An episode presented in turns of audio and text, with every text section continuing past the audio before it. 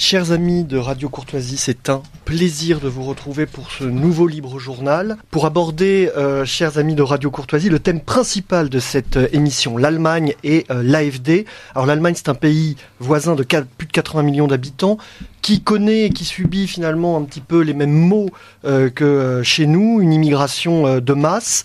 un certain atlantisme de ces élites politiques. On peut dire qu'en plus, euh, le pays est resté englué, tétanisé euh, par la Deuxième Guerre mondiale, ce qui euh, empêche un certain nombre de marges de manœuvre des différents mouvements. Et c'est un pays qui est en plein basculement, en plein chamboulement. On le voit à travers différents indices. vous savez qu'en ce moment, il y a une révolte très importante des, agriculteurs. il y a l'émergence d'un mouvement anti-immigration de gauche sous la houlette de Wagenknecht qui avait d'ailleurs à un moment tenté euh, à l'est de l'Allemagne euh, de euh, de relier, de se réunir avec l'AFD. Et l'AFD, justement, c'est peut-être le, phénomène le plus marquant de ces dernières années en Allemagne, puisque dans ce contexte difficile, est en train d'arriver une droite conservatrice et identitaire. c'est vraiment un phénomène assez spectaculaire.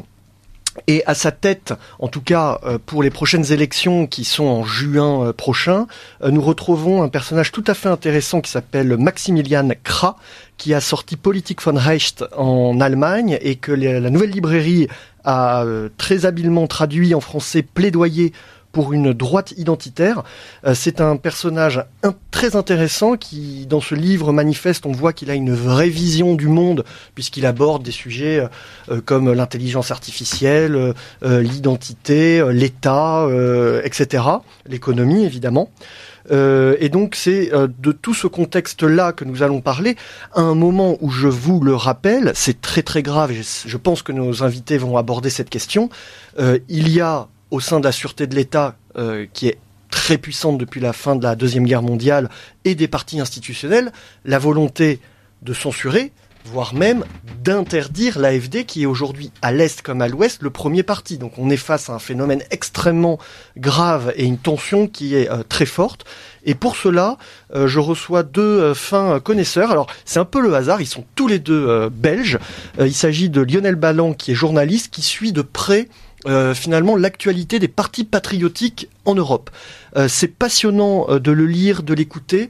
Il est vrai que nous connaissons mal ce qu'il se passe en dehors de nos frontières. pourtant, il est impératif de comprendre les grands mouvements puisqu'il va y avoir des possibilités d'alliance au niveau de Bruxelles. Euh, Antoine Dress, qui anime la chaîne de philosophie politique euh, Egonon, est avec nous. Lui aussi connaît bien l'Europe, c'est même un Européen de cœur, d'âme et d'esprit. Il connaît bien l'Europe centrale, il connaît bien l'Europe occidentale. Et je signale ben, justement aujourd'hui, enfin demain matin, mais je l'ai euh, dans les mains, la parution d'un de ses ouvrages dans la collection Longue Mémoire de l'Institut Iliade aux éditions de la Nouvelle Librairie, Le réalisme politique, principe et présupposé. Alors je vais euh, laisser euh, d'abord la parole à, Lionel Ballan. Euh, vous avez entendu ma, rapide introduction. quel est l'état du pays? Puisque je crois que ça bouge même beaucoup en ce moment. Il y a eu des manifestations. quel est l'état des manœuvres contre l'AFD La manœuvre. Bonjour d'abord à tous. Bonjour. Bonjour Romain. Bonjour Antoine. Les manœuvres contre l'AFD sont de plus en plus développées. Chaque jour, euh, des politiciens ou des institutions de l'État entrent en jeu contre l'AFD. Par exemple, les chemins de fer allemands appellent euh, à prendre des mesures contre l'AFD. Même la compagnie qui récolte les ordures à Berlin s'en mêle. Donc ce n'est pas seulement les services de renseignement, ce n'est pas seulement certains politiciens, c'est tout l'appareil d'État ainsi que l'ensemble du monde politique qui se mobilise contre l'alternative pour l'Allemagne. C'est lié à finalement euh, un espèce de durcissement de ses positions, puisque je rappelle qu'ils ont officiellement appelé à une rémigration euh, des euh, étrangers en, en, Allemagne, ou est-ce que c'est lié à son score? Dans les sondages C'est lié au score du parti, surtout dans l'est de l'Allemagne. Il faut préciser que la rémigration, d'abord, ça a été évoqué par un organe de presse qui s'appelle Correctif, qui a prétendu que lors d'une réunion soi-disant secrète, trois cadres de l'AFD ont discuté du sujet avec d'autres personnes, notamment avec le chef de file des identitaires autrichien Martin Sellner. Mhm. Et en réaction, les présidents euh, des sections des cinq États de l'Est de l'Allemagne ont appelé à la rémigration. Très bien. Il faut quand même euh, aussi, euh, pour, pour, pour comment dire, éclairer notre sujet, savoir que Maximilian Krah, dont on a parlé, on va en parler un peu plus dans le détail, il a justement, lui, quitté la CDU en 2015 au moment de la crise des migrants en Allemagne. C'était Merkel euh, qui était euh, aux manettes du pays. Et euh, rappelez-vous, en 2015, c'était déjà des premières hordes de migrants qui s'installaient dans le pays en Allemagne avec des élites soit qui accompagnaient le mouvement, soit qui baissaient totalement les bras. C'est à ce moment-là qu'il y a eu quand même une prise de, de, de conscience et que l'AFD a commencé à émerger d'une certaine façon. Oui, donc l'AFD a été fondée il y a un peu plus de dix ans. D'abord sur la question des transferts monétaires, des transferts d'argent vers la Grèce par Angela Merkel. C'est avant tout des économistes qui s'opposaient à cette situation. Ensuite, il y a eu encore une montée plus forte de l'AFD suite à la crise migratoire de 2015 qui a vu l'ouverture des frontières par Angela Merkel. Et puis, dorénavant, l'AFD a avant tout porté par les mesures gouvernementales qui sont des mesures euh, écologistes, puisque l'idéologie du parti écologique euh, écologiste pardon, à submerger les autres partis politiques. Et donc, ces mesures coûtent extrêmement cher et le peuple n'est pas en mesure euh, de réaliser ces mesures qui lui sont imposées par euh, les écologistes, avec la complicité des autres partis politiques. Merci Lionel pour ces premiers éclairages. Donc, ça nous permet de mieux comprendre d'une certaine façon la politique intérieure et les enjeux, les tensions actuellement en cours. Je vais me tourner maintenant vers Antoine Dress pour rappeler que l'Allemagne est un pays pivot en Europe, c'est-à-dire qu'il y a une place euh, géopolitique importante, des intérêts euh, contradictoires. Euh, c'est la guerre à l'est du, continent, pour ne prendre que cet exemple. Peut-être que pour poser les termes du débat et de la discussion de ce soir, on peut peut-être avoir, Antoine, un éclairage sur la position de l'Allemagne actuellement dans le grand jeu géopolitique européen. Antoine, vous m'entendez? Non, Antoine ne m'entend pas.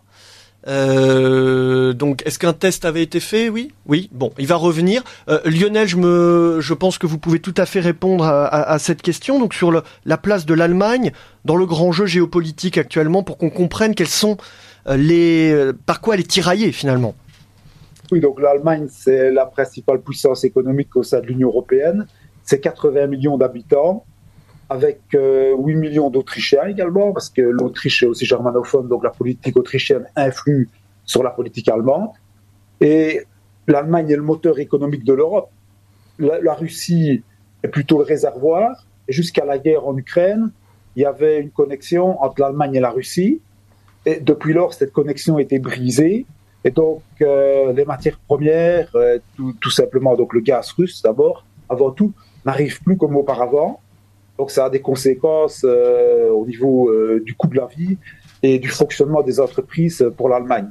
donc l'Allemagne qui a l'habitude d'avoir euh, une économie très performante se retrouve dans une situation qui est différente. Donc il y a un changement donne au niveau économique et maintenant on voit que les Allemands qui sont d'habitude très calmes commencent quand même à manifester. On l'a vu avec les agriculteurs, avec les manifestations tout genre qu'il y a.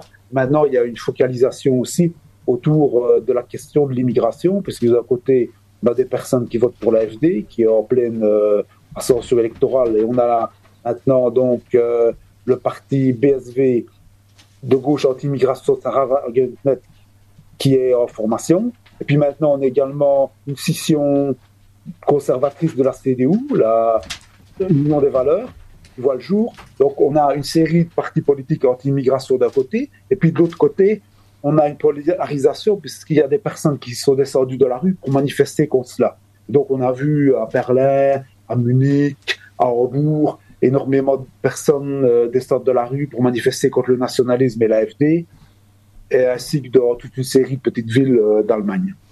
Antoine, je crois que ça fonctionne maintenant. Vous, vous m'entendez bien? Est-ce que vous m'entendez? Oui, parfait. Bienvenue dans le studio de, Radio Courtoisie. Merci beaucoup d'être avec nous. Donc, euh, vous nous avez entendu, hein, je crois. Euh, oui, j'ai globalement suivi. Très bien. Désolé pour ce petit problème technique. Nous, nous, euh, donc vous justement votre euh, votre vision bah, de du contexte actuel dans lequel se trouve l'Allemagne et pays dans lequel l'AFD est en train d'émerger. Quel est votre regard en tant que philosophe politique? Oui, c'est justement en tant que philosophe, enfin en tant qu'amateur de philosophie politique, le, le, livre de Maximilian Krah notamment m'a beaucoup intéressé parce que je trouve que cette dynamique de l'AFD, cette dynamique récente, est assez euh, est assez intéressante car je ne sais pas si j'ai peut-être perdu les premières minutes de, de l'entretien. Je ne sais pas si vous avez parlé de l'évolution de l'AFD, euh, qui est un parti relativement euh, relativement récent en fait, hein, qui a été fondé il y a une dizaine d'années. C'est un parti qui s'est euh, qui s'est droitisé, on peut le dire clairement, de plus en plus. Et cela correspond avec aussi une, une, une popularité de plus en plus grande de, de ce parti en Allemagne. Alors, est-ce qu'il y a une corrélation directe entre cette euh, radicalité de plus en plus affirmée ou non? On peut en discuter. Moi, je pense que oui, en grande partie. Et euh, en particulier, ce livre de Maximilian Krah euh, brise un tabou en Allemagne et, brise même un tabou dans, dans le parti, dans son propre parti, dans l'AFD. comme vous l'avez dit au début, le, le, livre de Maximilian Krah en allemand s'appelle Politik von rechts, donc politique de droite. En français, le, la nouvelle librairie a choisi d'intituler ce livre Plaidoyer pour une droite identitaire. Mhm. Mais ce qui est vraiment intéressant de souligner, c'est que le mot droite en Allemagne est un terme tabou depuis 1945. À peu près personne n'emploie ce, n'emploie cette étiquette pour s'auto-désigner en Allemagne. Ça, ça sent vraiment le souffle. En fait, droite veut dire extrême droite. Le, un parti bien établi comme la CDU, donc le parti, on va dire, conservateur de, de l'Allemagne pendant très longtemps, qui est un des partis dominants, euh, refuse cette étiquette et même l'AFD euh, a, a, toujours essayé de, de l'éviter. Et Maximilian Krah vraiment affirme avec force que non, il faut une politique de droite, il faut une, une, idéologie cohérente, structurée autour d'une vision du monde. Et c'est euh, à, à, cette tâche que qu'il s'emploie dans ce manifeste en vérité. Alors justement, dans ce manifeste, il y a quelque chose que j'ai appris. Euh, je connais un tout petit peu l'Allemagne pour y avoir vécu, mais maintenant il y a, il y a, il y a plus de 15 ans. Euh, C'était l'importance des euh, libertariens, notamment à, à la droite du, du, spectre politique, un peu comme euh, aux États-Unis. Donc, ce qui n'est pas forcément étonnant euh, quand on connaît voilà l'américanisation de, de, ce pays. Euh, je rappelle qu'il y a encore des bases militaires des États-Unis euh, partout dans, dans, le pays. Et puis, à la fin de la Deuxième Guerre mondiale, il y a eu une sorte de, de, lavage de cerveau intellectuel euh, et culturel. Et euh, donc c'est pas étonnant qu'il y ait cette euh, frange libertarienne très forte, mais visiblement euh, il rompt aussi avec ce type de tendance-là. Est-ce que ça c'est un phénomène que vous connaissiez, Antoine? Un petit peu pour, pour avoir suivi quelques quelques influenceurs, on va dire en Allemagne, j'en avais déjà j'avais déjà repéré que il y avait plus de, de, jeunes personnalités du milieu, on va dire de droite allemande, qui se réclamaient du, du libertarianisme, alors que c'est quelque chose d'assez euh, euh, exceptionnel en France. Et comme vous l'avez dit, il y a effectivement une, une, imprégnation beaucoup plus forte de ces idées anglo-saxonnes en Allemagne, et ce pour toutes sortes de raisons. Euh, et je trouve que la critique de Maximilian Krah est vraiment très intéressante, car euh, il, analyse en fait les raisons également de cette euh, de cette popularité de la critique libertarienne en Allemagne, raison qui au fond euh, tout à fait fondée par bien des aspects, c'est-à-dire que l'État est de plus en plus fort, il est aussi restrictif, il est il agit de manière de plus en plus totalitaire même pourrait-on dire, et donc les libertariens critiquent l'État non pas seulement l'État en tant qu'il est dirigé par des personnalités de gauche, mais même l'État en tant que tel parce que l'État prend une place de plus en plus grande dans la société. Et ça, Maximilien Krah le reconnaît tout à fait. En cela, on peut dire qu'il s'inscrit dans la dans la lignée de critique, de fin critique du réalisme politique, comme Carl Schmitt en son temps, qui avait parlé d'un État total par faiblesse, euh, ou de Bertrand Jouvenel, qui avait parlé, euh, qui avait écrit un livre sur le pouvoir, et qui montrait bien que l'État, qui avait une, l'État dans son histoire depuis des siècles ne cessait d'accroître son influence comme un minotaure dans, dans la société.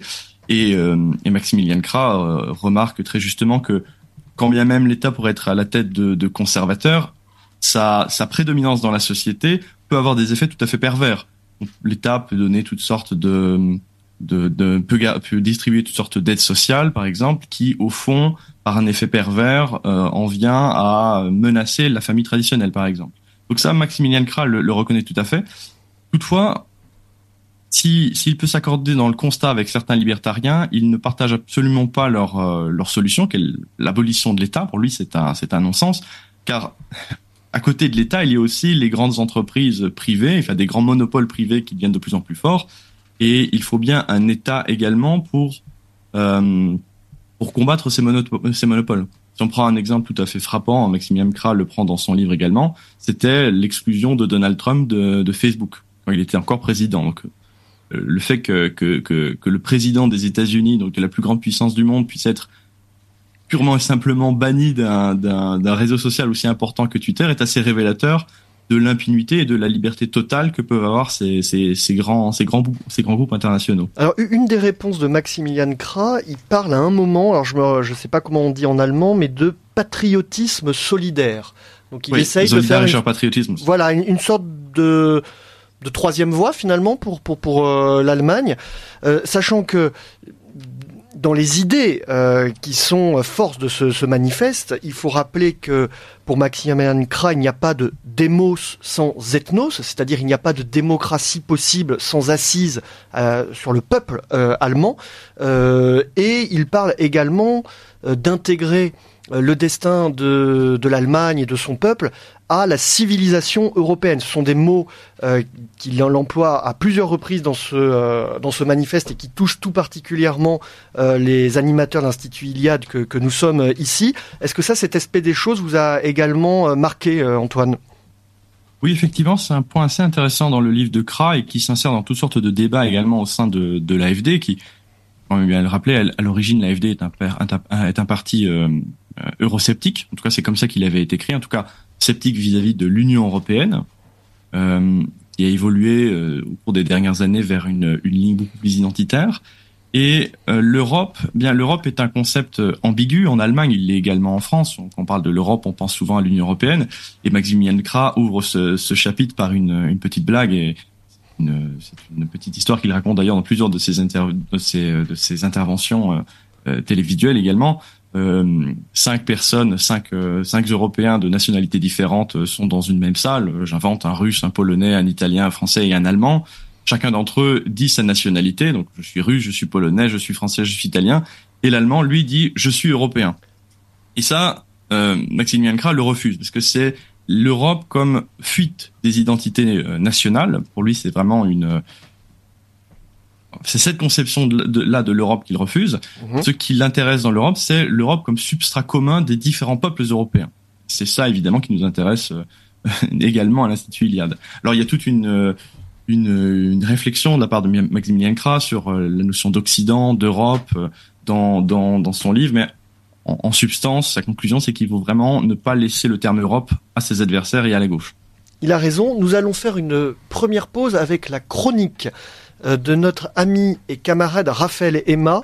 Alors ceux qui ne le connaissent pas, vous l'avez peut-être vu hier sur Twitter où il a interrompu une manifestation de la, CGT euh, à Aix-en-Provence. Avec beaucoup de courage, il a rappelé que euh, ces gens avaient du sang sur les mains en faisant venir des hordes d'immigrés euh, qui se comportaient ensuite très mal dans notre pays. il l'a fait avec talent et nous sommes heureux donc d'entendre sa chronique. Il a lui aussi réfléchit au thème de, de la soirée. Euh, nous lui laissons la parole. Raphaël Emma, activiste provençal et auditeur de la promotion Frédéric Mistral de l'Institut Iliade.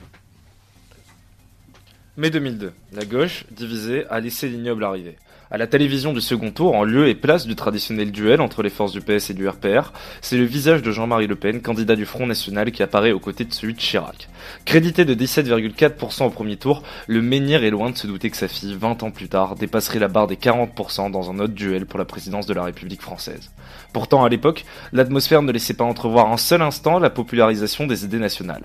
À l'instant même où Jean-Marie Le Pen est annoncé comme finaliste de l'élection, l'ensemble des forces politiques du pays appellent à la manifestation. Les rues de France se bondent pendant l'entre-deux tours, de démonstrations massives contre le FN, contre Jean-Marie, contre la pensée des Français qui ont voté pour lui. Ces manifestations seront les incubatrices du logiciel de digue républicaine, instaurant une alliance de facto entre la droite libérale et la gauche pour bloquer le FN quand il arrive dans n'importe quelle élection au second tour. Jacques Chirac refusera même de débattre avec le populiste. Une nouvelle fois, 20 ans plus tard, l'hégémonie culturelle est tombée.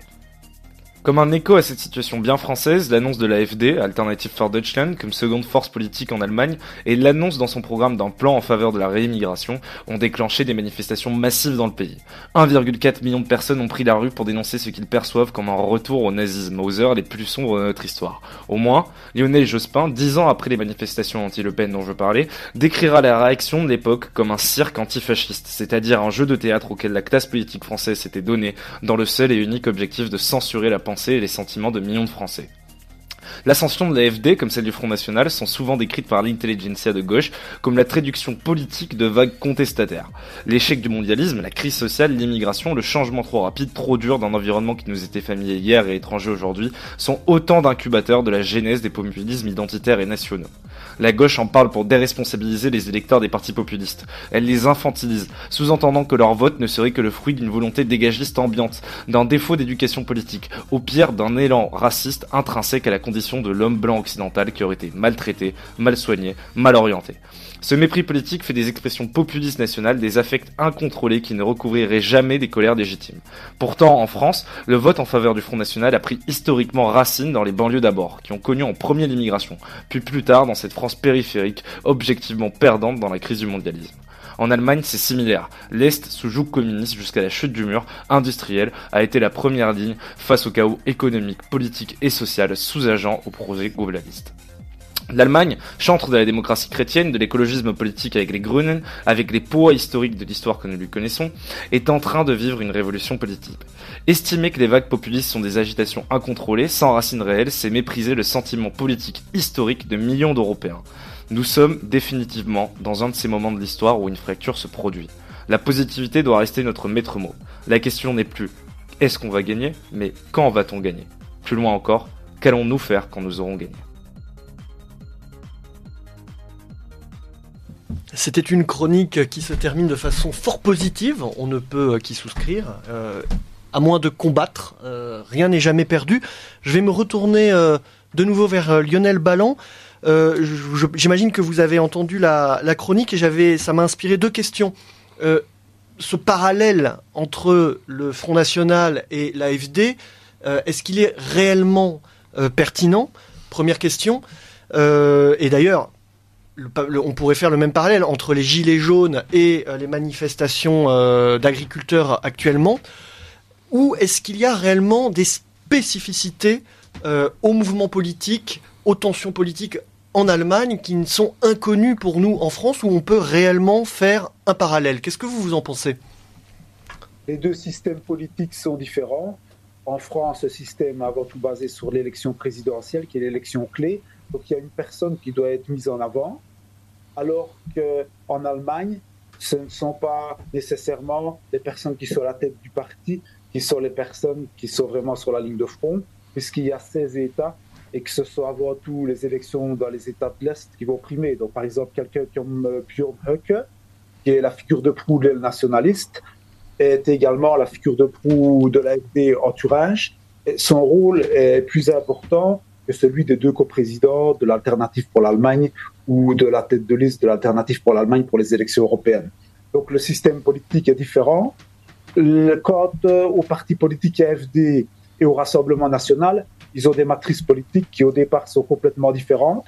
L'AFD est avant tout au départ issu de la famille libérale d'un point de vue idéologique. Il ne faut pas oublier qu'en Allemagne, ce sont les libéraux qui au XIXe siècle voulaient réaliser la Grande Allemagne par le bas, par le peuple, et qui était opposé aux catholiques euh, et protestants conservateurs qui désiraient préserver l'Allemagne morcelée des Pérez.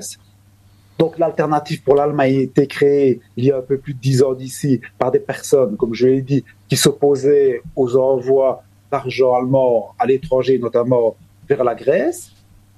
Puis ensuite, il y a eu une évolution au sein du parti, c'est-à-dire qu'il y avait une aile plutôt de nostalgique euh, de l'ortholibéralisme euh, allemand, une aile euh, plus nationaliste.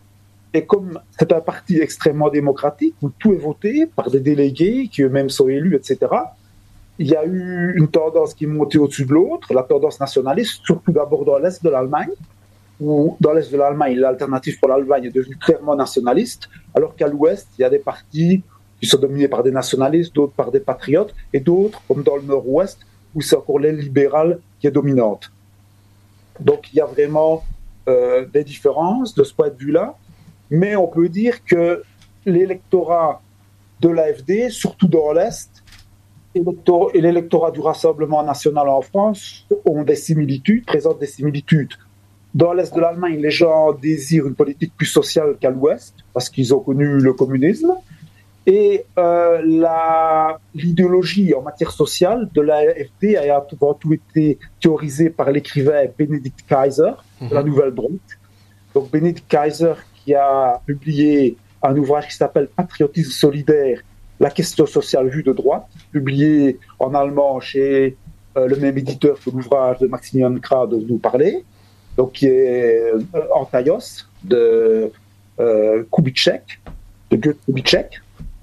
Et donc, euh, cette euh, idée sociale, de patrimoine social, est répandue parmi les partisans d'Alternative pour l'Allemagne à l'Est, mais tend aussi à se diffuser à l'Ouest.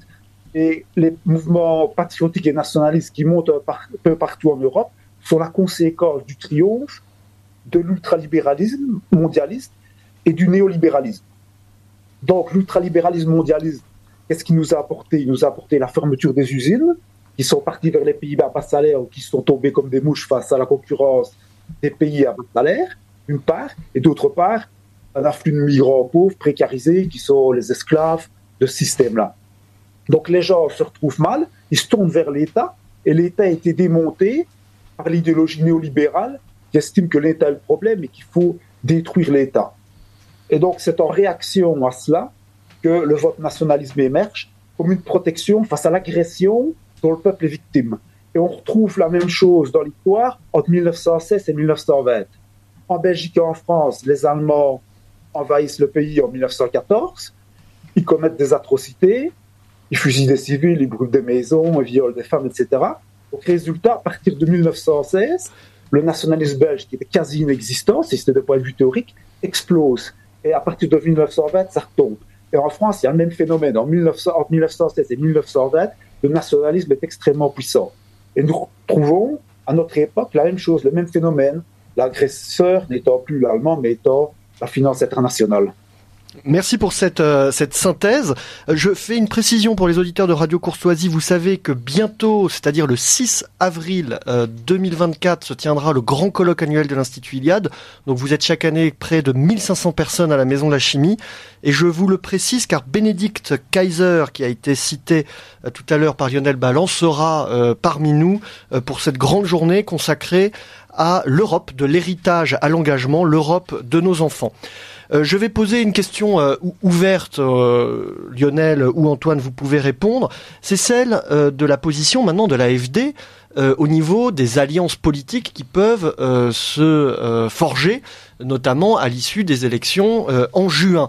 Est-ce qu'on peut avoir pour euh, les auditeurs de Radio Courtoisie un petit panorama des forces en présence, puisqu'il y a différents groupes euh, identitaires, patriotes, de droite euh, ou souverainistes qui nous intéressent. Quel jeu l'AFD peut jouer et est-ce que l'Allemagne peut finalement ben, renverser la table et changer la donne en Europe? Oui, je, je peux peut-être répondre. Donc voilà, donc il y a au Parlement européen pour le moment deux grands groupes patriotes. Le groupe des conservateurs et réformistes européens, donc euh, sous la houlette de, Giorgia Meloni. Et puis il y a le groupe ID auquel appartient le Rassemblement national et l'AFD. Il y a également le groupe euh, démocrate chrétien du Parti populaire européen qui pourrait accueillir l'un ou l'autre euh, élu patriote. Donc, au niveau de l'alternative pour l'Allemagne, pour le moment, ils sont dans le groupe ID, mais comme il y a différentes tendances au niveau du parti, il pourrait y avoir, euh, disons, des tentatives, soit de créer un nouveau groupe, en plus euh, des groupes existants, soit d'intégrer des partis euh, au sein de deux partis politiques européens, mais qui appartiendraient, qui formeraient un groupe.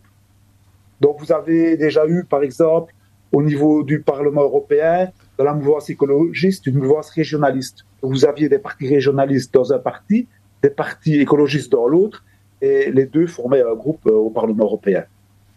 Très bien. Antoine, sur euh, ces alliances possibles et sur finalement ce basculement possible politique euh, en, Europe, vous, vous l'analysez comment? Euh, Sur les alliances avec au sein du Parlement européen, vous voulez dire? Exactement. Je, je, partage vraiment le même avis que, que Lionel. Je, je rappellerai simplement qu'il y a eu une petite, un petit couac en ce qui concerne Maximilien Kra récemment. Car l'année passée, il avait il avait tenu des propos qui laissaient, qui laissaient penser qu'il était du côté d'Éric Zemmour face à Marine Le Pen, et donc il y avait eu toute une polémique, et lui-même avait été temporairement exclu du groupe euh, ID. Euh, mais récemment, il a réaffirmé que Marine Le Pen était le chef incontesté de la droite française. Je dis entre parenthèses, je ne suis pas sûr que Marine Le Pen euh, elle-même accepte le terme de droite. Non, ça, ça, ne se fait plus du tout. Euh, ici en France, je ne sais pas ce qui se passe en Belgique ou en Allemagne, mais non, non, non, ce n'est plus à la mode. Euh, une question d'un auditeur, Pierre. Pas vraiment une question. Une Dans le micro, s'il vous plaît. Une réflexion, pardon, d'un auditeur qui nous fait signe qu'en 1950, en Allemagne de l'Est, la majorité des membres de la police politique, la Stasi, étaient d'anciens membres de la Gestapo. Ah Voilà. Petite remarque historique. Euh, en tout cas, depuis euh, ces années-là, euh, on a parlé de sûreté de l'État. Il est, je crois, assez connu, Lionel, que en Allemagne, l'appareil d'État, la police, finalement, phagocyte la plupart des, des mouvements, des partis. quelle peut être la part qui est prise justement par la sécurité d'État, par la police, dans euh, la, direction que prend l'AFD euh, actuellement ou la réaction qu'on peut avoir euh, face au soulèvement populaire. Oui, d'abord, je voudrais préciser par rapport à l'intervention de l'auditeur que d'abord, dans l'Est de l'Allemagne, les communistes ont été les premiers à les anciens nationaux socialistes et qu'après, les partis du système l'ont fait, et en Autriche également, et qu'en Autriche, ce sont les socialistes qui ont battu tous leurs corps en matière de recyclage d'anciens nationaux socialistes.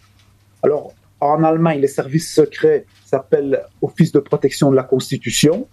Il y a 16 États allemands. Chaque État allemand dispose d'un office de protection de la Constitution.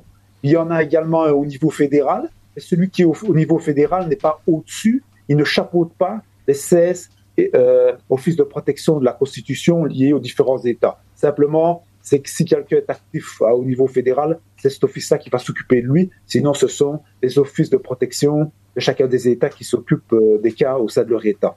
Et donc, ils placent différents mouvements politiques qu'ils considèrent comme suspects. Selon le classement, les offices de protection de la Constitution peuvent intervenir. Maintenant, on peut avoir, par exemple, l'AFD dans un État qui est classé d'une telle manière et dans un autre État qui est classé d'une autre manière. Et par exemple, les offices de protection de la Constitution peuvent, dans certains cas, infiltrer le mouvement avec des provocateurs qui vont tenter de déstabiliser les mouvements politiques. De façon légale. Oui, donc c'est tout à fait légal. Tout est encadré. À partir du moment où l'Office de protection a réussi les preuves pour classer de certaines manières, par exemple l'AFD, à ce moment-là, il peut, de la manière la plus légale qui soit, infiltrer avec des provocateurs ces mouvements politiques-là. Une autre question d'un auditeur qui nous dit il y a tout de même une grande différence entre le Rassemblement national et l'AFD, c'est la position sur la guerre en Ukraine. Le Rassemblement national est pour faire la guerre et euh, l'AFD est contre. C'est contre les intérêts fondamentaux de la France de faire cette guerre. Alors peut-être qu'avec Antoine, on peut revenir très rapidement sur effectivement les positions de l'Allemagne dans ce conflit entre l'OTAN et la Russie qui se joue euh, donc euh, en Ukraine, où la Russie a, euh, pris une partie du territoire ukrainien. L'Allemagne, vous l'avez dit en, début d'introduction, Lionel, ne bénéficie plus finalement d'énergie directe et peu chère dans, cette dans ces conditions-là. il y a voilà un ensemble d'intérêts, de tensions liées à la guerre. quel regard vous portez sur ce sujet, Antoine? Alors, c'est effectivement une situation assez différente euh, en Allemagne par rapport à la France, euh, et ce pour toutes sortes de raisons. Euh, pour aller très vite, on peut, on rappellerait d'abord que en Allemagne, il n'y a pas eu comme en France une tradition, on pourrait qualifier de gaulienne ou de souverainiste pendant très longtemps. L'Allemagne a très longtemps et encore jusqu'à présent eu cette tradition atlantiste, donc de soumission à, à, à l'Amérique, en tout cas d'alliance vraiment qui valorisait cette alliance transatlantique. Et c'était également le cas de l'AFD pendant très longtemps. Et encore actuellement, il y a une, une partie de l'AFD qui, qui, qui se, se, définirait encore très volontiers par, euh, comme étant otanienne ou otaniste. la position de Maximilian Krah vis-à-vis de ce conflit est assez différente et d'ailleurs ça fait partie des des, des, des perspectives qu'il tend à changer dans son livre. Il y a tout un chapitre assez intéressant qui s'appelle le, changement d'époque et sans vouloir pour autant rompre le partenariat avec les États-Unis, Maximilian Krah revalorise toutes les notions de grand espace qu'on peut retrouver chez Carl Schmitt, cette idée que l'Europe doit doit euh, retrouver sa souveraineté euh, énergétique, sa souveraineté économique et se, se désengager de plus en plus de ses rapports avec euh, avec l'Amérique. Et donc dans cette guerre russo-ukrainienne, Maximilian Krah, il faut bien le dire, tend à privilégier une, une position que en tout cas favorable à la Russie, en tout cas une, une position de, de, paix avec elle. Très bien. Alors il y a deux personnes qui sont au studio et je viens de me rendre compte que j'ai pas été très poli. Je ne les ai pas présentées en début d'émission. C'est Gabriel Fouquet qu'on va retrouver tout à l'heure pour la petite euh, intermède euh, poétique et euh, le camarade Xavier Aimant que nous interrogerons sur la revue Livre Arbitre. Et je vous le présente parce qu'il veut poser une question à nos invités. Alors, c'était pas exactement une, question, mais c'est quelque chose qui m'a qui m'a marqué parce que j'avais pas tellement suivi, hein, comme comme vous le disiez en, en début d'émission, les Français, on est on est souvent trop franco-français, on s'intéresse pas assez à la politique. Euh, internationale et celle de nos voisins, euh, c'est le fait que le euh, que, que l'AFD revendique ouvertement la politique de, remigration. Et je, je, trouve ça très très impressionnant et très intéressant parce que c'est c'est un, un, pas que n'a même pas fait encore le, le Rassemblement national. Or, que ce que cette prise de position que je trouve assez courageuse et même indispensable, et donc j'aimerais qu'elle soit suivie euh, comme un exemple, euh, je, trouve, je, trouve, ça particulièrement impressionnant que ça vienne de l'Allemagne quand on sait dans quel état on va dire les le, les Allemands ont été euh, ont été euh, culpabilisés, euh, émasculés presque, on pourrait dire au lendemain de la Seconde Guerre mondiale sur les questions du, du patriotisme et du question du, du nationalisme. alors donc ce, cette prise de position, je la trouve je la, je la trouve courageuse et, et, je, je voilà je la je la, je la, salue et, et, justement surprenante dans un contexte où en effet pendant longtemps on ne pouvait même pas évoquer le, le simple terme comme on l'a dit tout à l'heure de droite ou de nationaliste sans être ramené à la période de, de l'histoire que l'on connaît. Et, et donc c'est vraiment, je pense, un, ça peut être un déclic, montrer qu'on euh, on peut faire des, des, choix courageux, même dans des contextes extrêmement, euh, extrêmement difficiles. Au-delà de la, de la remarque de surprise euh, de Xavier, est-ce que vous avez une forme d'explication, vous qui êtes observateur de la vie politique allemande, comment on en, on en arrive effectivement à l'AFD qui, qui revendique la, la remigration? Oui, donc il faut préciser ici que c'est l'AFD de l'Est, que ce sont les dirigeants des groupe des élus de l'Est du pays au sein des cinq États de l'Est. Donc ce n'est pas l'ensemble de l'AFD. Mhm. Ils ont pris cette position-là en réaction au complot médiatique qui a été monté contre l'AFD par le magazine, euh, enfin, le, portail en ligne plus exactement, Correctif, qui a prétendu qu'il y avait eu au mois de novembre une réunion secrète avec euh, Martin Sellner, le chef de file euh, des identités autrichiens, et qu'il avait été envisagé d'expulser massivement des gens y compris des Allemands d'origine allemande. Donc, euh, en réaction à cela, un peu par provocation ou pour euh, briser l'attaque, les leaders des cinq États de l'Est de l'Allemagne, des groupes des élus, au sein des assemblées, ont indiqué qu'ils s'engageaient pour la réimmigration. Mais l'ensemble du parti ne s'est pas engagé pour la réimmigration. D'accord, donc en, fait, ce que, ce que vous dites, c'est que c'est un, un, petit peu, ils se sont retrouvés acculés euh, à devoir prendre position. C'est ça que vous êtes en train de dire? Oui, c'est ça. Donc, jusqu'à présent, l'AFD voulait expulser des étrangers indésirables, comme des délinquants, des gens en situation régulière, euh, des gens qui ne font rien, qui vivent dans le cas social, tout ça. Mais il n'avait pas été euh, dit clairement que l'AFD voulait la réimmigration. Or, euh, là, depuis cet événement qui date d'il y a quelques jours, les chefs de groupe de l'AFD dans les parlements de l'Est ont clairement pris position en parlant de réimmigration. Très bien. Antoine Dresse? Euh, oui, je voudrais ajouter une petite chose pour, euh, pour compléter la réponse de, de Lionel Ballan, pour répondre à, à l'interrogation de, de, Xavier Aimant. Euh, cette radicalité, elle est, elle est, revendiquée par Maximilien Krah, alors qu'il ne représente peut-être pas l'opinion de tout le parti, comme, comme cela vient d'être dit. Mais Maximilien Krah explique en fait son, son point de vue dans son livre, et je trouve avec, avec un exemple très intéressant. Il rappelle que euh, les Verts, donc Grune, le parti écologiste, sont, sont entrés pour la première fois au Bundestag en 1983 et en presque 39 ans, jusqu'au début du gouvernement actuel, en 2021, ils n'ont passé que 7 ans au gouvernement. Et pourtant, c'est le parti probablement qui a exercé le plus d'influence dans l'Allemagne contemporaine. C'est celui qui a produit le plus de changements. Et donc, euh, à partir de cet exemple, Maximilian Krah dénonce en fait cette tendance qu'a la droite, euh, on va dire la droite bourgeoise, la droite conservatrice, ce bon chic bon genre, qui veut toujours être aux affaires, simplement être aux affaires et, et pour ce faire est prête à, toutes les compromissions idéologiques.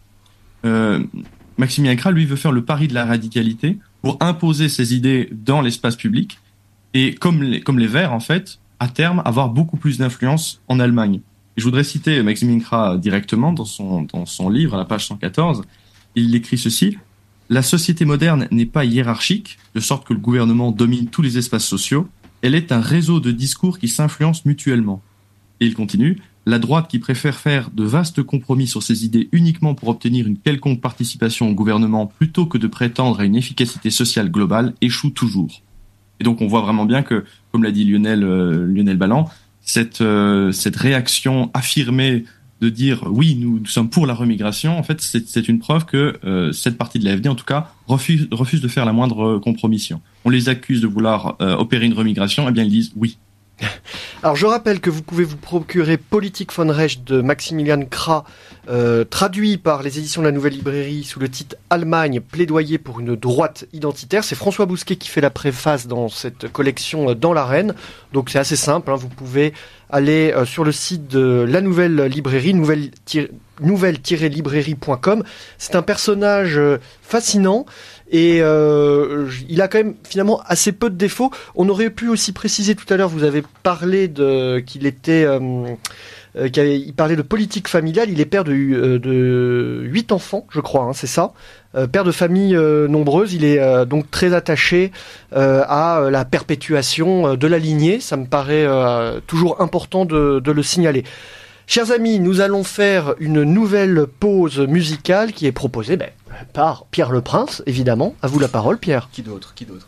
Alors, pour ce second interlude musical et pour coller un peu plus au thème de l'émission, je vous propose un grand classique du patrimoine, musical germanique avec un fameux poème de Goethe mis en musique par Franz Schubert, Le Roi des Zones ou des Erlkönig, qui rappellera sans doute des souvenirs plus ou moins douloureux à ceux qui ont fait allemand LV1 au collège. Solide est ici interprété brillamment par Dietrich Fischer-Dieskau, l'un des grands chanteurs lyriques du XXe siècle. Bonne écoute et rendez-vous le mois prochain pour de nouvelles chroniques. Vous appréciez cette émission Alors aidez Radio Courtoisie à en produire d'autres. Rendez-vous sur soutenir.radiocourtoisie.fr. Merci d'avance.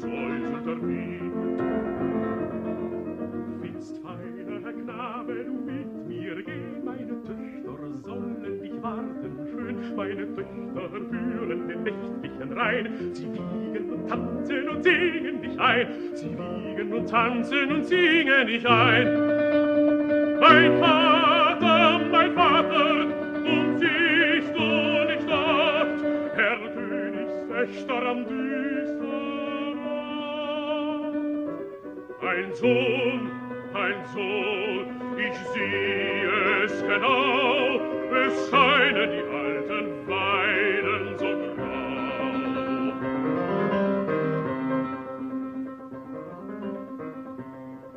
Ich liebe dich, mich reizt deine schöne Gestalt, und bist du nicht willig,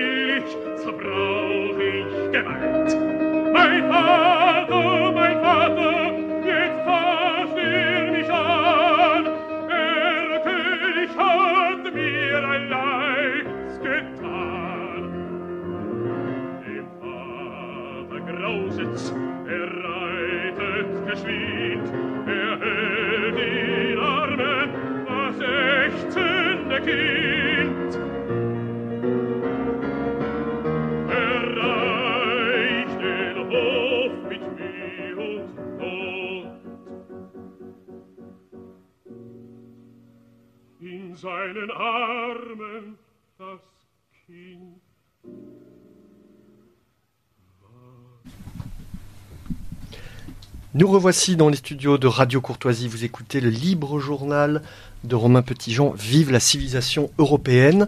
La question d'un auditeur, enfin, la, remarque, je vais vous la, la, raccourcir, elle est un peu longue. Il dit je, je vis une agonie quand j'entends les responsables politiques des mouvements patriotes. Aucun n'est préparé à diriger. Il ne voit pas le millième des choses qu'il va falloir améliorer, simplifier ou éliminer. Si c'est pour diriger en surface avec Masque et Cuba, euh, ce n'est pas la peine. Je crois qu'ils ne se rendent vraiment pas compte. Alors, monsieur, je, pense qu'on peut pas préjuger euh, de ce que ferait euh, l'AFD euh, ou le, le, RN. pour ce qui concerne l'AFD, c'est un chapitre entier de Maxime K qui est le chapitre... attendez, je le retrouve. Euh, politique et professionnalisme. Il écrit le professionnalisme consiste également à éviter le piège postmoderne selon lequel la politique ne concerne pas la réalité, mais des narratifs, c'est-à-dire des récits, et que la politique est donc une simple affaire de communication plutôt qu'un véritable combat. L'objet de la politique est la réalité, la réalité dans laquelle il faut assurer et organiser son existence propre à partir de cet acte fondateur qui est la désignation de l'ennemi. Alors ça reste évidemment un positionnement, mais on voit bien que pour Maxime Mikra, la politique, c'est la confrontation à la réalité. Ça me semble un bon début et on peut espérer en tout cas qu'il réponde bien euh, à votre question. Euh, Lionel Ballan et Antoine Dress qui pourront rester euh, pour la, seconde partie de l'émission avec nous. Nous allons avoir encore quelques minutes avant de se séparer. Il y a une question qui m'intéressait, c'était le niveau justement dans les sondages. Alors les sondages, ça vaut ce que ça vaut. pour les prochaines élections, même pas 3-4 mois, j'ai cru comprendre qu'ils étaient au plus haut. Qu'en est-il, Lionel Ballan donc, pour les élections européennes, l'AFD donnait à 23% et le parti anti-immigration de gauche de Sarah Wagenknecht à 7%. Donc 30%, 30% et euh, dans les élections locales à venir, donc euh, je rappelle que ah. l'Allemagne est une république fédérale, vous avez dit 7, 16 États, dont 5 en Europe de l'Est, qu'en est-il? Donc au sein des trois États de l'Est, dans lesquels il y aura des élections pour le Parlement de l'État au mois de septembre, l'AFD est donnée entre 28 et 34 selon les États. Et le BSV, le parti de gauche anti-immigration Sarah Wagenknecht, entre 13 et 17 Il faut savoir qu'il y a un seuil de 5 donc tous les partis qui n'obtiendront pas 5 n'auront pas d'élu. Et, Maintenant, vous... comme évolue fort, vous pourrez voir l'AFD monter encore plus au cours des semaines et des mois à venir. Voilà, et c'est un socle acquis ou vous pensez qu'il est fragile suite aux manifestations et aux manipulations médiatiques? Les manifestations n'ont pas eu lieu spécialement dans ces endroits-là. Elles ont plutôt eu lieu dans les grandes villes. Donc, euh, je ne pense pas que fondamentalement les manifestations vont changer quelque chose. Simplement, il y a une polarisation au sein de la société allemande euh, qui fait que l'immigration et la situation actuelle provoquent des tensions entre les Allemands. Un peu comme euh, à partir de 1917 avec la prise du pouvoir par les communistes en Russie, il y a une tension au sein de la société allemande, puisqu'on a vu les intellectuels, les écrivains, les artistes de différentes tendances qui se fréquentaient jusque-là, ne plus pouvoir se fréquenter. Donc on va vraiment vers euh, un durcissement des relations au sein de la société allemande et des tensions entre les représentants, disons, du monde euh, de la société ouverte, euh, du monde libéral et du monde illibéral, d'autre part. Merci Lionel Ballan pour vraiment ces, ces, éclairages précieux. les auditeurs de Radio Courtoisie qui veulent vous lire, comment font-ils pour suivre vos travaux Est-ce que vous avez un, un site internet, je crois? Donc, j'ai mon blog, lionelballon.oefort.com. Vous pouvez taper dans Google Lionel Ballon blog. Et je suis également présent sur Twitter. Très bien, ben, j'encourage vraiment les, auditeurs de Radio Courtoisie qui s'intéressent à l'actualité des, partis patriotiques euh, en Europe à suivre Lionel. C'est une, mine et c'est vraiment une source euh, précieuse. Euh, Antoine, avant de se séparer, alors même si vous restez dans le studio, si vous le souhaitez pour la suite, finalement, si on parle d'Allemagne et d'AFD, quel est le fait le plus saillant qui vous vient à l'esprit? Qu'est-ce qui fait vraiment la singularité, la spécificité de ce moment euh, ou de ce parti ou de ce pays euh, dans bah, ce que connaît actuellement l'Europe et l'Occident de manière générale? Est-ce qu'il y a quelque chose qui ressort selon vous? Pour moi, deux choses dans la situation allemande. La première, on en a déjà parlé longuement, c'est la radicalité, la radicalité intellectuelle de plus en plus assumée. Euh, notamment, un, un, auditeur avait, bon, avait posé la question s'il y avait des grandes différences entre entre les, le, le Front National, enfin le Rassemblement National et l'AFD. J'ai quand même l'impression, je me trompe peut-être, mais j'ai l'impression qu'il y a un corpus doctrinal un peu plus affirmé euh, dans l'AFD que, que dans son équivalent français. Mhm. Ça, ça me semble quelque chose d'assez intéressant. Et ensuite, la, la seconde chose qui fait la spécificité quand même de la, de la situation allemande, on l'a peut-être dit au début euh, quand j'avais des petits problèmes techniques, mais il y a aussi donc il y a cette situation sociale en Allemagne de l'Est qui est tout à fait euh, particulière, et, euh, une situation sociale qui s'ajoute à un ressentiment ou à un sentiment d'être abandonné, c'est-à-dire que l'Allemagne de l'Est a souvent le, sentiment d'avoir simplement d'avoir été purement et simplement annexé par la République fédérale allemande. Et son niveau de vie n'est toujours pas au même niveau. Et donc l'AFD pour euh, pour beaucoup de personnes vivant en Allemagne de l'Est apparaît comme le parti qui les représente au mieux, notamment à travers des personnes comme euh, euh Alexander Gauland, je pense, qui est assez euh, représentatif de ça. Merci euh, Antoine Dress. Je rappelle que euh, vous pouvez retrouver les analyses très pédagogiques de philosophie politique sur sa chaîne Egonon et que vous faites paraître demain donc dans la collection Longue Mémoire de l'Institut Iliade aux éditions de la Nouvelle Librairie le réalisme politique, principe et présupposé.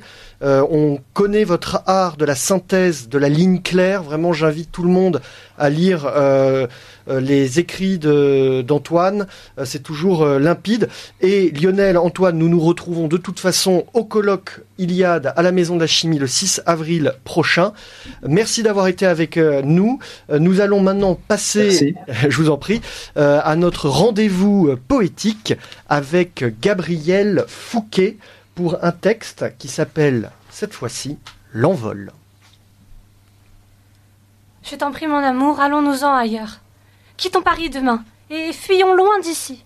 Rassemblez vos effets, nous partirons à l'heure. Ici, chaque seconde me coûte l'infini. Que dites-vous, madame? Souhaitez-vous donc la fuite? Silence avant de me reprocher ma conduite. J'attends fébrilement que l'orage se meure. Mais enfin, jusqu'à quand? Bafoués sont mes mœurs, se délite mon corps, se raccourcit ma vie. Le réalises-tu, épuisé que je suis Je prie, je crie, j'implore et j'appelle au secours en guettant l'arrivée de l'envol d'un vautour mais le ciel impassible se moque de mes jours, car j'entends ici-bas les rires de sa cour. Mais ce départ n'est-il pas un brin précipité? Retrouvons notre lustre, partons sans plus tarder. Que dis-tu de Séville Rappelle-toi nos joies. Nous buvions du bon vin perché sur de hauts toits, entourés des forêts formées par ces clochers. Nous trouvions l'allégresse dans de simples gorgées. Si nous quittons la France, foulons le sol de l'Est, où la vie est plus simple pour nos désirs modestes. La Hongrie, la Pologne, n'ont pas encore fait halte dans leur marche historique, non plus que les trois Baltes. Bien, largons les amarres et quittons cette ville, où il fait mieux vivre au cachot de la Bastille qui n'est plus accueillante pour qui chérit justice, car rémunérant mieux celui qui sue le vice. Échappons-nous d'ici n'est pas pour nous ce monde où méritocratie n'est plus ce qui abonde. Ma chère amie, J'entends les plaintes de votre âme. Attention cependant au trait du mélodrame. Eh bien quoi, que veux-tu? Être esclave de sot Rester tout englué sans oser faire le saut Je ne m'explique pas de vivre assujetti, de ne point avancer figé dans la porie, de perdre l'énergie de toute ma jeunesse à bien servir le diable têtu comme une ânesse. Un seul pas en avant nous coûterait dix ans, et nous aurions perdu déjà tout notre élan. Partons, te dis-je, tant qu'il est encore temps, tant que le feu en nous brûle et ne craint le vent. Quittons ces ignorants, libérons-nous des chaînes qui nous retiennent à deux dans ces tristes arènes. J'apprends à mes dépens que la vie de pantin ne saurait convenir à nos esprits malins. Si l'intelligentsia nous réduit au silence, c'est elle qui péchera et fera pénitence. Le salut nous fait grâce d'examen de conscience. Tournons-nous vers nos âmes et ses réminiscences. Partons, mon cher époux, entamons nos croisades, afin que cessent là nos âpres jérémiades. Merci à Gabriel Fouquet qui interprétait le rôle de Frédéric le libre journal du lundi soir présenté par Romain Petitjean de l'Institut Iliade. Vive la civilisation européenne.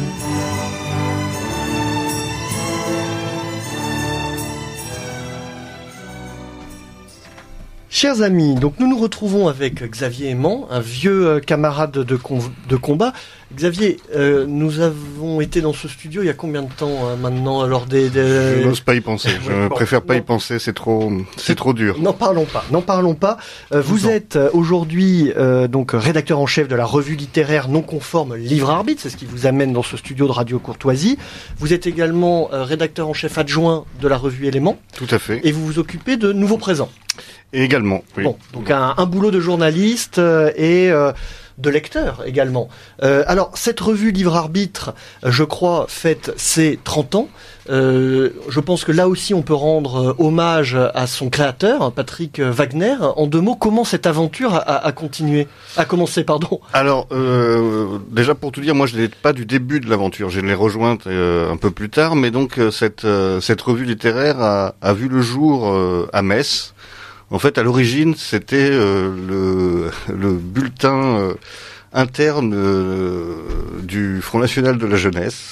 Voilà, mais qui s'est très vite consacré plus qu'à la politique politicienne et estudiantine à en effet la littérature, euh, les grands auteurs, euh, les grands auteurs du passé, mais aussi l'actualité, euh, l'actualité éditoriale, et qui s'est développé, donc passant progressivement du stade en effet de fanzine à une véritable une véritable revue maintenant assez conséquente hein, puisque maintenant tous les deux mois la, la, revue sort et compte presque 200 pages euh, consacré euh, à la, littérature, à l'histoire des idées, etc. Donc il y a vraiment eu une progression à la fois, je dirais, quantitative et, qualitative. Euh, on est aujourd'hui assez satisfait de, de du, du, travail du travail accompli parce qu'en effet, on est vraiment passé de quelque chose de très artisanal, en noir et blanc, photocopié dans les dans les bureaux d'un syndicat étudiant, à, à une revue qui aujourd'hui accueille de très belles plumes.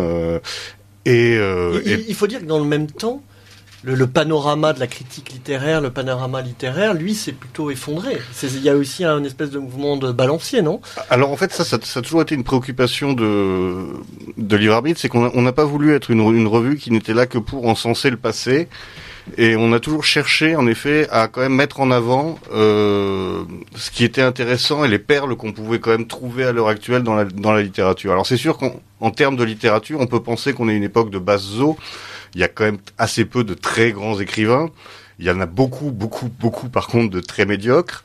Mais il faut pas non plus euh, jeter l'eau, euh, le bébé, pardon, avec l'eau, avec l'eau du bain.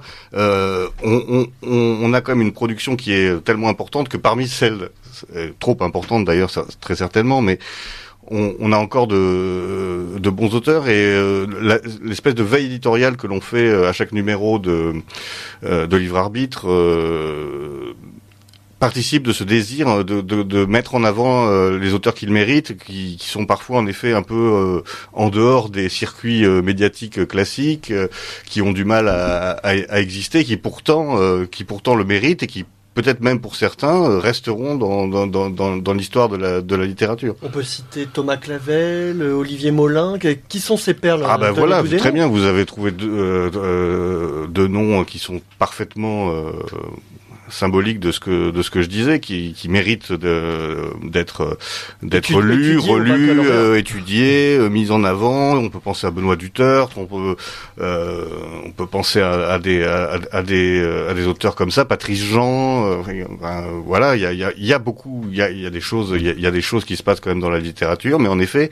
Euh, il faut parfois, euh, comment dire, faire une démarche personnelle pour les découvrir, puisque c'est pas dans les émissions de télévision, c'est pas à la radio qu'on va vous parler de ces auteurs-là, et c'est un peu le rôle de le, le rôle de livre arbitre de défendre euh, ces auteurs injustement parfois méconnus, même si des gens comme Olivier Molin sont quand même ont quand même une reconnaissance assez assez conséquente et euh, largement méritée. Alors, vous qui observez justement et qui lisez surtout le- la production littéraire en France, euh, cette mode euh, de la littérature euh, tournée vers son nombril, euh, est-ce que c'est toujours aussi florissant ou est-ce qu'un jour on va, on va en sortir un petit peu, euh, en revenir à, à d'autres modes d'expression finalement des auteurs français Ah, le, le principe d'une mode, c'est qu'elle euh, c'est qu'elle est rapidement dépassée et qu'elle laisse place à une autre. Donc il y aura Aujourd'hui, Il y aura, euh, il y aura- là, on est encore quand même pas mal là-dedans. hein. On est quand même pas mal dans le, le fameux, la fameuse autofiction, euh, raconter euh, ses malheurs d'enfance, ses histoires de, de fesses, euh,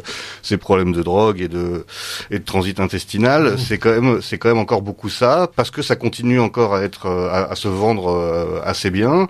Euh, ça continue à être mis en avant par euh, par les médias, donc euh, donc ça continue à fonctionner. Après, il peut y avoir de, c'est toujours pareil. euh, La littérature, c'est un sujet, mais c'est aussi un talent.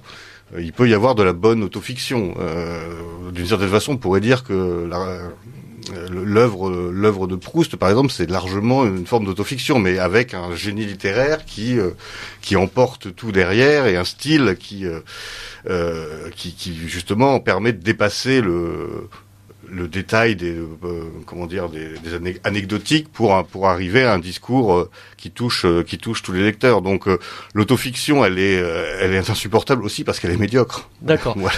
C'est Et- ouais, parce qu'elle peut parfois donner de, de de beaux ouvrages, mais en effet, elle est devenue un peu un truc systématique. Euh, pas très intéressant, mal écrit, et puis souvent avec une recherche de la provocation euh, euh, gratuite, comme si c'était encore aujourd'hui original de, de, de, de décrire des, des scènes d'actes sexuels, euh, comme si c'était encore une sorte de transgression de parler de, euh, de choses extrêmement triviales, alors que ça fait euh, 70 ans que tout le monde le fait, mais on a toujours l'impression d'être rebelle. Donc oui, c'est un peu c'est un peu fatigant, mais ça ça passera, j'espère. On voit, euh, on voit par exemple le succès de, de, de Sylvain Tesson, euh, qui montre que les lecteurs aspirent à quand même euh, une autre type de littérature, une littérature qui élève, une littérature de euh, de l'élévation, de l'imaginaire, euh, etc. Donc il y a aussi un public pour ça, puisque lui aussi est un très gros vendeur entre guillemets, si on parle bassement de, de, chiffres, est, est aussi un gros vendeur de, livres. Donc il y a, y a de la place. Euh, il y a de la place pour ça, mais à condition que, en effet, cette, les gens qui font autre chose puissent être accompagnés. Parce qu'aujourd'hui, écrire un livre et faire sortir un livre, c'est relativement facile. Le problème, c'est la diffusion, c'est le faire connaître, c'est euh, D'être édité. d'être d'être voilà, d'être édité et d'être surtout mis à, euh, à disposition du, du, du public et d'être connu. Vous pouvez, il y a des livres, moi j'ai eu quelques livres extraordinaires qui se sont vendus à 50 exemplaires. Parce que petite maison d'édition, pas de relais médiatique, et- et- etc. Et à côté de ça, on a les Marc Lévy, les, les Musso, les. euh, Donc ça, ça, c'est votre travail en tant que c'est ce revue. qu'on essaie de faire à, no- à no- Voilà. à notre, à notre petit à notre petit niveau, tout à fait. C'est- donner aussi euh, des tribunes à, à ces gens qui n'en ont pas qui n'en ont pas ailleurs, parce que euh, il faut quand même reconnaître que le monde médiatique est très fermé, que c'est beaucoup quand même, notamment la critique littéraire, c'est quand même beaucoup du, du renvoi d'ascenseur entre euh, en- Germano entre, copains, entre connaissances, qui entre gens qui, qui font les mêmes soirées, qui dînent dans les mêmes restaurants, etc., etc. Et quand on n'est pas de ce sérail-là, c'est très difficile d'avoir d'a- d'a- d'avoir accès. Alors quand on sait que les gens déjà lisent de moins en moins, ils lisent majoritairement euh, les livres qu'on leur présente dans les médias. Euh, il reste plus beaucoup de, de lecteurs pour le pour, pour le reste de la production et notamment pour une production de qualité, mais qui n'est qui est hors circuit entre guillemets. Alors on a beaucoup euh, parlé de la droite littéraire, finalement une sorte de d'être au monde, une espèce de, posture finalement un peu épique, un peu tragique. Est-ce que euh, vous le définiriez comme ça? Est-ce que Livre Arbitre appartient à cette famille de la droite littéraire? Alors Euh, je sais que Bousquet, par exemple, François Bousquet, lui, il, il le revendique. Il dit j'appartiens à la droite littéraire. Oui, d'ailleurs, il revendique d'appartenir à la droite euh, tout court. Il n'y a pas de problème avec la droite, euh, François. C'est vrai que euh, moi, je serais moins catégorique là-dessus.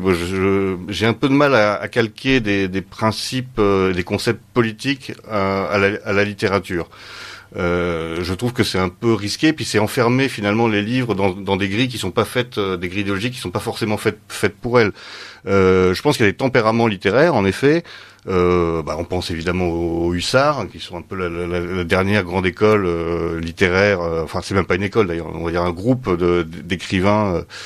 euh, marqués un peu justement à droite, euh, mais qui sont, si on regarde de près, des auteurs extrêmement différents, euh, qui ont un tempérament euh, de liberté, de, ré- de, de révolte par rapport à la, à la pesanteur, on va dire, idéologique de leur, de, de leur temps, mais qui l'expriment de façon très différente et qui sont d'ailleurs souvent pas très engagés en fait politiquement.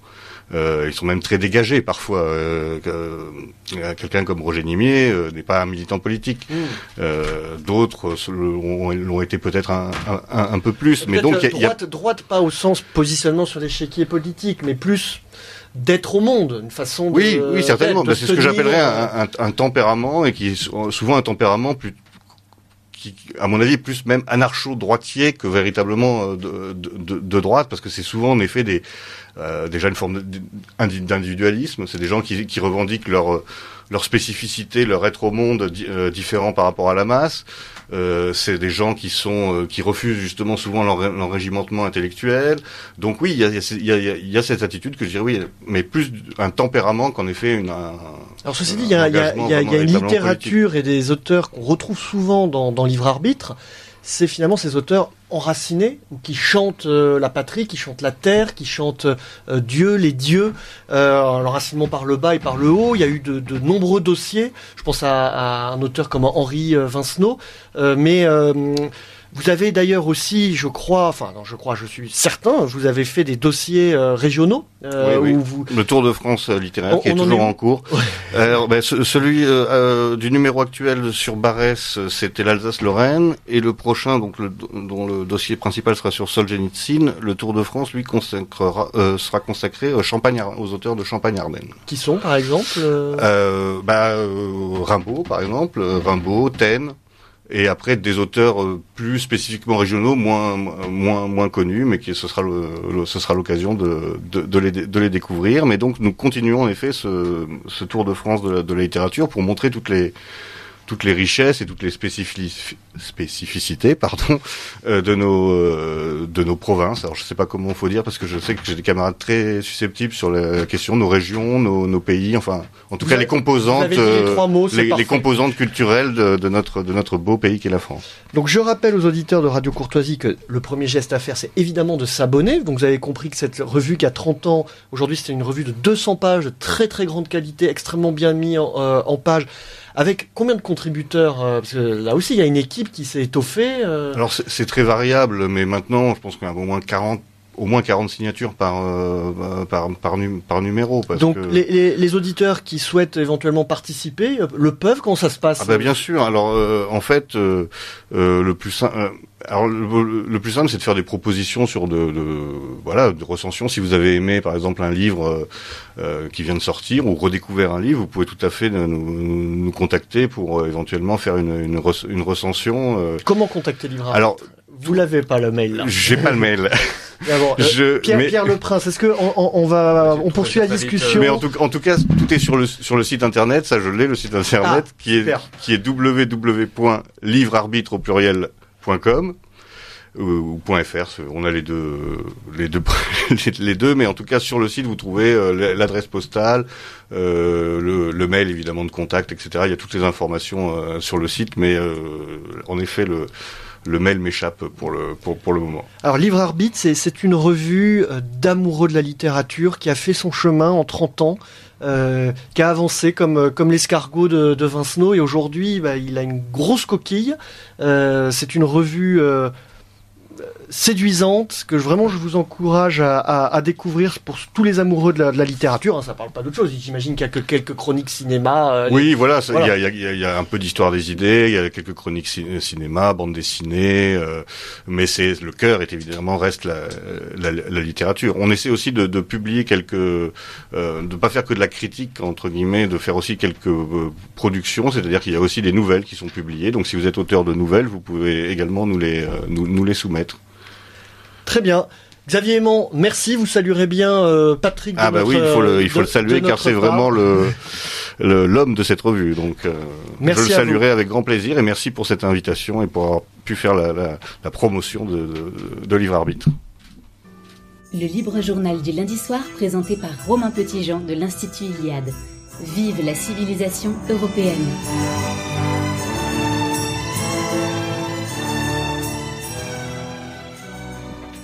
Le message euh, très agréable, je dois dire, d'un auditeur qui nous dit Bonsoir, cette émission entre guillemets Nouvelle Droite est une bouffée d'air frais et une ouverture vers nos voisins et compatriotes européens. Bravo et merci. Je cite euh, cet auditeur, Jacques Georges. Merci à vous pour cet encouragement. Euh, Nous arrivons vers la fin et le terme de cette émission. Nous retrouvons donc la traditionnelle chronique Radio Le Nid, l'incubateur des entreprises enracinées. Radio Le Nid, la chronique des entreprises positives et enracinées.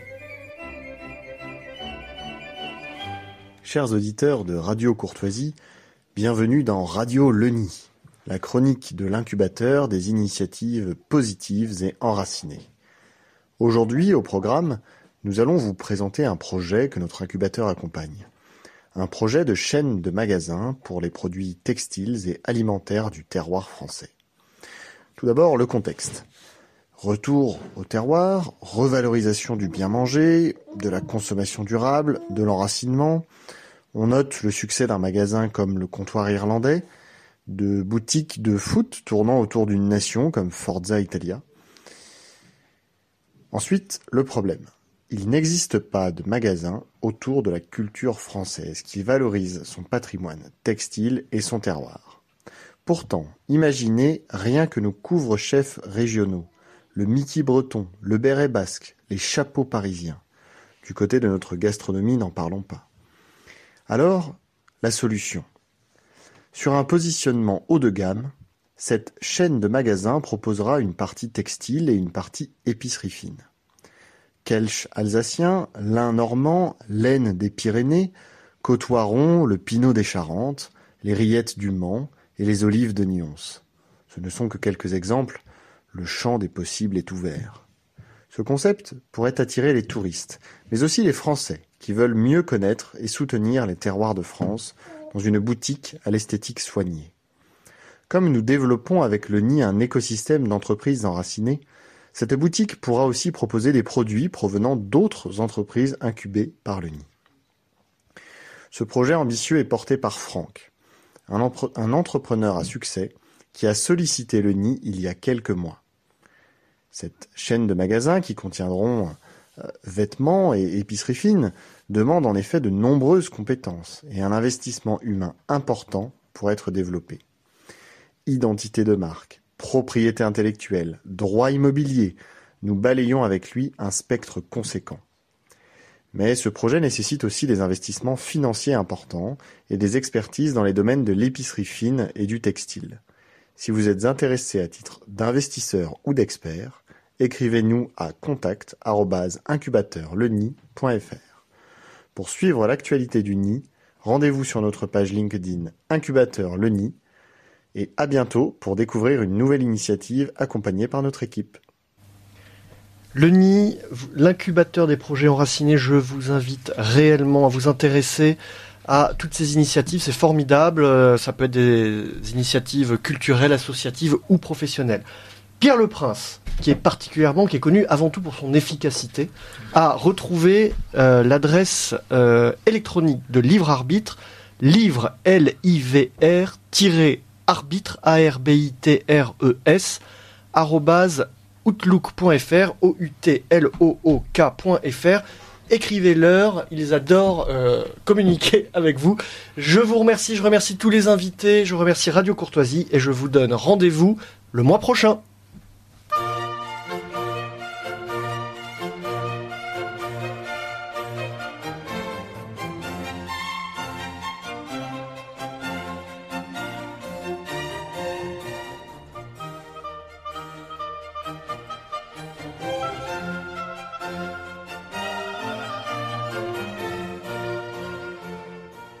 D'entendre le libre journal du lundi soir, dirigé successivement par Pierre-Alexandre Bouclé, puis par Romain Petitjean, assisté de Françoise, diffusé en direct sur Radio Courtoisie ce lundi 22 janvier 2024 de 18h à 21h et réalisé par Claudio. N'oubliez pas que Radio Courtoisie est une radio culturelle associative. Afin de sauvegarder une indépendance absolue, Radio Courtoisie refuse toute ressource publicitaire. Radio Courtoisie ne vit que grâce à ses auditeurs. Aidez-nous à demeurer libres, rendez-vous sur soutenir.radiocourtoisie.fr et accédez à l'ensemble de nos archives à partir de 5 euros par an. Si vous le désirez, nous pouvons vous faire parvenir un enregistrement de ce libre journal. Commandez le CD-ROM pour le prix franc de port de 9 euros ou 6 euros seulement si vous êtes adhérent de notre association. Je vous rappelle notre adresse, Radio Courtoisie, 61 boulevard Murat, 75 016, Paris.